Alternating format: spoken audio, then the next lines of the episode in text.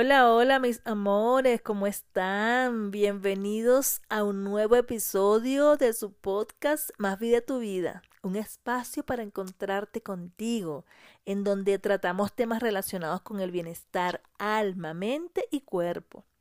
Hoy te traigo un temazo. Vamos a hablar sobre el peor de los vicios. ¿Sabes cuál es? ¿Sabes cuál es el peor de los vicios? ese mismo, el apego afectivo. Vamos a ir escudriñando algunas de las excusas más comunes que nos ponemos a nosotros mismos para justificar el poco o el nulo amor que recibimos. Todas estas señales o excusas han sido estudiadas por el famoso psicólogo colombiano Walter Rizzo en su libro Amar o Depender. Este libro yo lo amo este libro de Walter Rizzo para mí ha sido un psicólogo de cabecera en mi vida, en tiempos difíciles de relaciones tóxicas. Sabemos que no es nada fácil aceptar o reconocer que no nos quieren como creemos o como creemos que nos lo merecemos. Eso deja un sabor muy amargo en la boca y en el alma, ¿verdad? Cuando nos quieren con limitaciones, cuando nos quieren con dudas, como si estuvieran haciéndonos un favor por el que debemos sentirnos agradecidos o agradecidas, ¿verdad? ¿Alguna vez has experimentado este tipo de relaciones? Porque una relación donde recibas solo migajas de amor, déjame decirte que no es nada sana. El amor de verdad tiene que ser tangible, tiene que ser incuestionable, Tienes que poder sentirlo, tocarlo, escucharlo, respirarlo. Se tiene que destacar, se tiene que notar. No debes permitir que te quieran mal o que te quieran a medias. No, atento con esto. El amor no debe doler. Y si duele es porque no estás sano, porque hay heridas abiertas y esas heridas tienen un virus que se propaga súper rápido y se llama apego afectivo.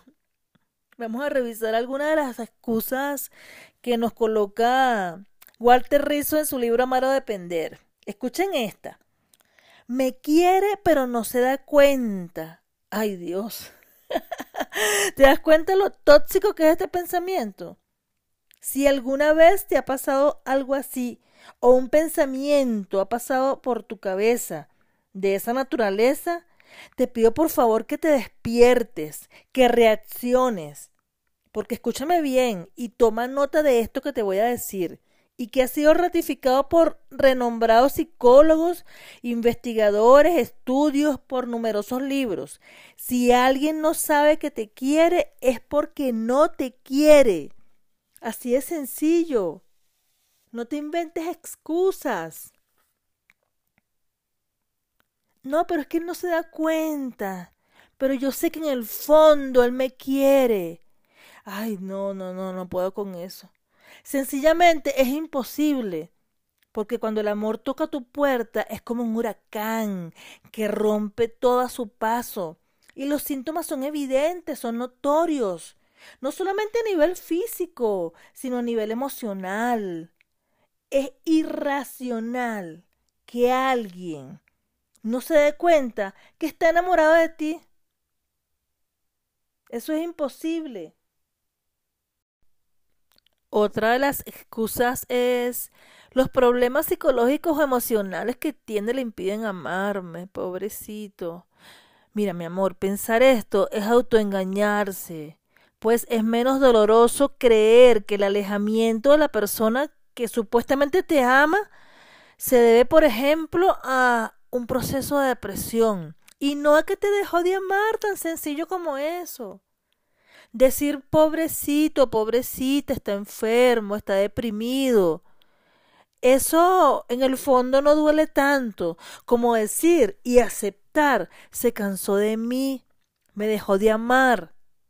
Si este es tu caso, bríndale a tu pareja todo el apoyo necesario, pero si aún así no se deja ayudar o no busca ayuda profesional, si no percibes cambios en su conducta o en su conducta, es posible que la causa de su desamor sea que ya no te quiere. Y si es así, hay que tener la dignidad en alto y reconocer que a veces el amor no es para siempre. El amor puede acabarse o a lo mejor nunca haber existido. hay otra excusa, pero súper tétrica. Escúchenme bien. Y ojalá que nunca te haya pasado este pensamiento por la mente. Él me quiere a su manera. O ella me quiere a su manera. Ay, no. Por Dios.